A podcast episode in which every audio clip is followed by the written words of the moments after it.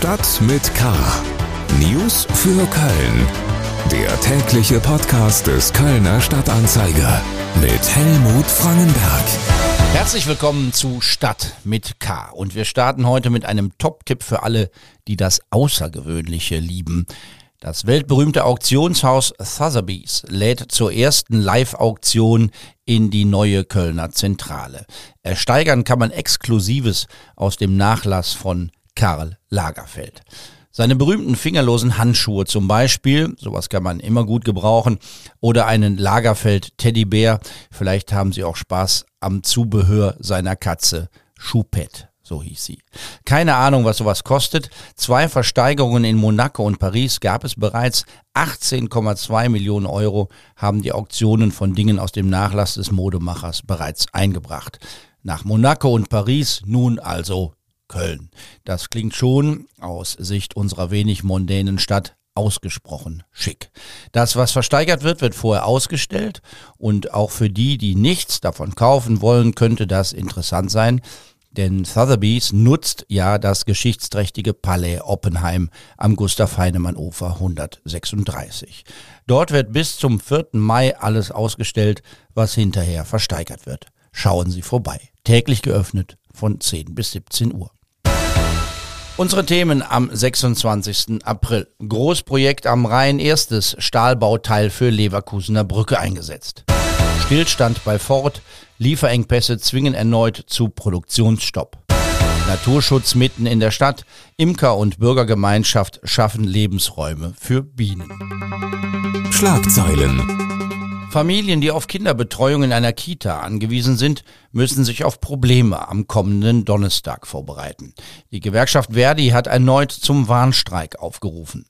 Beschäftigte der Kindertagesstätten, aber auch aus der Behindertenhilfe und der sozialen Arbeit demonstrieren am Donnerstag für bessere Arbeitsbedingungen, Maßnahmen gegen Fachkräftemangel und für mehr Gehalt. Sowohl Beschäftigte der städtischen Kindertagesstätten wie auch die des stadtnahen Trägers Köln-Kita sind zum Streik aufgerufen. Dementsprechend kann es zu Ausfällen, Schließungen und zu Notbetreuung kommen. Kölns neuer Polizeipräsident Falk Schnabel hat an seinem zweiten Arbeitstag den ersten öffentlichen Auftritt gehabt und das gleich vor 10.000 Menschen. Erstmals seit 2019 war die Lanxess Arena bei der traditionellen Vereidigungsfeier der nordrhein-westfälischen Polizei wieder voll besetzt. Schnabel wünschte den neuen Polizeibeamtinnen und Beamten, dass sie die Begeisterung für ihren Traumberuf nie verlieren. Falk Schnabel wechselt von Münster nach Köln. Am Montag wurde ihm von Innenminister Herbert Reul die Ernennungsurkunde übergeben. Ein umgekippter Lastwagen mit Schweinehälften und seine komplizierte Bergung haben auf dem Kölner Autobahnring ein Verkehrschaos verursacht. Das Autobahnkreuz Köln-West musste gesperrt werden. Der aus Polen stammende Lastwagen war gegen die Leitplanke gefahren und umgestürzt. Weil der Tank aufgeschlitzt wurde, lief Benzin auf die Fahrbahn. Der Fahrer wurde nur leicht verletzt. Vor ziemlich genau zwei Jahren hat die Landesregierung bei einem der größten Bauprojekte des Landes die Reißleine gezogen. Das Land kündigte dem Generalunternehmer, der den Neubau der Leverkusener Brücke errichten sollte. Prüfer hatten eklatante Mängel bei Stahlbauteilen aus China festgestellt. Wir kommen zu den Themen, über die wir etwas ausführlicher sprechen. Aus der Region. Mit der Kündigung des Generalunternehmers drohte der ehrgeizige Zeitplan für den Neubau der Leverkusener Brücke zu platzen. Das hätte keinen groß überrascht, weil man das ja von Großprojekten aller Art kennt. Doch das Land blieb ehrgeizig. Heute wurde auf der Kölner Seite in Merkenich das erste Stahlbauteil der neuen Brücke eingesetzt.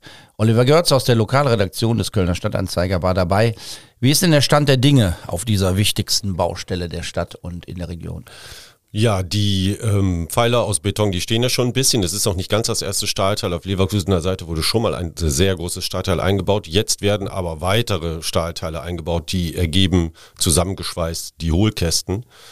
Das sind Riesendinger, die wiegen bis zu 230 Tonnen jeweils und von denen bilden dann 80 insgesamt ähm, den ersten Teil der Leverkusener Brücke, der bis 2023 fertig sein soll. Das ist ein riesen logistischer Aufwand. Diese 230 Tonnen schweren Teile kommen per Schiff. Ganz Und genau. Wie, wie, wie, dann hebt ein Kran die hoch oder wie muss man sich das vorstellen? Ganz genau so sieht das aus. Äh, Die kommen per Schiff, jeweils zwei Teile pro Schiffsladung. Jede Woche äh, kommen vier Teile an, also zwei Schiffe. Und dann ein riesengroßer Kran, den eine Kölner Firma extra gekauft hat für diesen Auftrag. Der hebt dann jedes Teil aus dem Schiff raus und dann ganz, ganz, ganz langsam in die Position. Das dauert äh, mehrere Stunden, bis so ein Ding dann endlich äh, da ist, wo es hingehört. Wir haben es eben gesagt, der Zeitplan bleibt ehrgeizig. Bis 2023 soll schon der erste Teil der neuen Brücke befahrbar sein und bis 2027 soll dann alles stehen. Wie sicher kann man denn sein, dass das auch klappt? Ähm, die äh, Projektleitung, also die Autobahn GmbH, die sind optimistisch und sagen, ja, wir gehen schon davon aus, dass das klappt, möchten sich aber hundertprozentig dann doch nicht festlegen. Und äh, das hat was damit zu tun, dass es auch Lieferschwierigkeiten gibt. Das sind zum Teil bei Rohstoffen wie Holz, äh, beispielsweise ähm, Nachwehen der Corona-Pandemie. Und bei Teilen, äh, die aus Stahl sind, also die, die auch jetzt angeliefert werden, hat das auch was mit dem Ukraine-Krieg zu tun, weil äh, manche Teile auch aus Russland und der Ukraine kamen, jetzt dort äh, nicht mehr herkommen können. Das muss auf anderen Wegen geschehen und ähm, es sind Teile schon, die, die jetzt verbaut werden, die waren vorher bestellt, die haben sie schon. Aber man braucht ja noch viele, viele dafür und ähm, wo die äh, herkommen sollen, ähm, da werden jetzt gerade Wege gesucht und hoffentlich gefunden. Wenn das nicht gelingt, ist der Zeitplan nicht zu halten. Herzlichen Dank, Oliver Görz, zum Bau der Leverkusener Brücke, wo heute das erste Stahlbauteil auf Kölner Seite eingesetzt wurde. Wirtschaft. Eigentlich sollte es nach den Osterferien wieder losgehen, doch bei Ford stehen weiterhin die Bänder still. Der Kölner Autobauer beklagt Lieferengpässe. Maike Felden aus unserem Podcast-Team zum Stand der Dinge in Nil. Die Produktion in den Kölner Fordwerken steht wieder still. Auch in Saarlouis, dem zweiten deutschen Fordwerk, wird kein Fokus produziert. Es fehlen weiterhin Halbleiter und weitere kleine Bauteile. Außerdem mangelt es an Produktionsteilen, die bis vor kurzem noch in der Ukraine hergestellt wurden. Schon seit mehr als einem Jahr kommt es in den Fordwerken immer wieder zu Unterbrechungen in der Produktion. Laut Ford-Sprecher Marco Belser gibt es seit Montag wegen der anhaltenden Lieferengpässe eine Produktionspause in beiden Fordwerken. Diese gehen noch bis zum 29. April. Vorbestellte Fahrzeuge würden priorisiert werden, man arbeite mit Hochdruck, um die Produktion so schnell wie möglich wieder aufzunehmen, so Belser weiter. Nach Informationen des Kölner Stadtanzeiger wird es trotz der Produktionsprobleme keine Kurzarbeit geben. Die Mitarbeiter der Werke würden voll bezahlt und in anderen Bereichen eingesetzt, wie in der Instandhaltung, Reinigung oder Wartung. Bisher ist unklar, wie viele Fahrzeuge aufgrund des Mangels nicht gebaut werden konnten. Nach Schätzungen dürften das aber weit über 10.000 sein. Pro Tag können beispielsweise knapp 1000 Ford Fiesta im Nieler Werk gebaut werden. Wegen der Corona-bedingten geringeren Nachfrage in der Vergangenheit wurden die Chips für andere Geräte verwendet, wie Computerspiele, Konsolen oder Unterhaltungstechnik. Die Nachfrage hier war in den Lockdowns deutlich gestiegen, so Autoexperte Stefan Bratzel.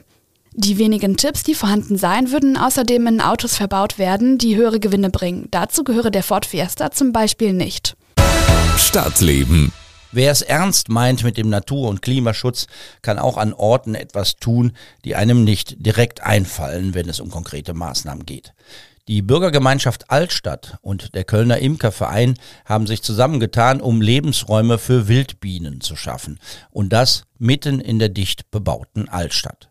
Da, wo Touristen, Gruppen und Kneipenbesucher rumlaufen und viele bei Sonnenschein auf dem Rasen liegen, da sollen nun auch Wildbienen ein neues Zuhause finden. Am Telefon ist Maike Thoma vom Kölner Imkerverein. Sie ist Leiterin des neuen Projekts. Mancher wird befürchten, dass es unangenehm werden könnte, wenn man sich neben so ein neues Bienenhabitat setzt. Aber vor Wildbienen muss keine Angst haben, oder? Niemand muss sich vor diesen Bienen fürchten. Ähm, die meisten ähm, sind sehr eher zurückgezogen in ihrem Habitat. Die sind nicht angriffslustig, haben auch in der Regel Stachel, die äh, kaum spürbar sind, sollte es mal dazu kommen. Aber wie gesagt, die ähm, Wildbienen sind eigentlich sehr friedlich. Ähm, das beste Beispiel dafür ist, glaube ich, die Hummel, die äh, ja auch zu den Wildbienen zählen. Die sind sehr friedlich und so in etwa kann man sich halt auch den Rest der Wildbienen vorstellen. Wie wird das konkret aussehen? Wie muss man sich das vorstellen? Der Platz ist begrenzt, gerade in der Altstadt. Wo werden denn die neuen Blühflächen für die Bienen sein? Wir haben uns schon verschiedene Standorte in der Innenstadt, in der Altstadt angesehen, die in Frage kommen würden. Aber das geht natürlich auch nur, wenn alle Beteiligten, wie zum Beispiel das Grünflächenamt, mit im Boot sind und an der Abstimmung beteiligt sind, damit wir da halt auch eine gute, konkrete Umsetzung gewährleisten können, die natürlich ähm, allen Beteiligten in der Innenstadt zugutekommen. Also wir haben die ganzen Besucher, ähm, Ströme, die dort durchlaufen. Wir haben aber auch den Anspruch an die Natur und äh, den Klimaschutz, dass wir da natürlich auch Maßnahmen ähm, umsetzen. Und dazu brauchen wir halt ein starkes Signal von Politik und Verwaltung zu, zugunsten des Klimaschutzes. Ein Beispiel ist die Wiese vor dem Haus des Handwerks an der Frankenwerft. Dort haben sie heute zusammen mit der Bürgergemeinschaft Altstadt und der Fraktionschefin der Kölner Grünen, Christiane Martin, zur Pressekonferenz eingeladen. Also das wäre so ein Ort für ein Bienenhabitat mittendrin im Getümmel statt nur am Rand? Das ist ein Beispiel, an dem wir einmal besprechen können, wie sowas, wie das Ganze aussieht, dass man halt zum Beispiel Sitzmöglichkeiten halt für, für Touristen, Besucher ähm, der Innenstadt hat, dass man daneben aber auch Futterpflanzen quasi ähm, anpflanzt, damit dann halt auch die Bienen äh, dort äh, an die an den Nektar und an die Pollen kommen und ihren Nachwuchs zu versorgen. Ähm, und das Ganze soll halt so gestaltet werden, dass es wenig Einfluss nimmt, ähm, dass man es halt auch gut pflegen kann äh, gut instand halten kann, weil nichts ist schlimmer als eine schöne Blühfläche, die am Anfang ganz toll aussieht und am, am Ende verwelkt ist. Herzlichen Dank, Maike Thoma vom Kölner Imkerverein, zum Plan, mitten in der Altstadt Lebensräume für Wildbienen zu schaffen. Mehr dazu in der Mittwochsausgabe des Kölner Stadtanzeiger und bei ksda.de.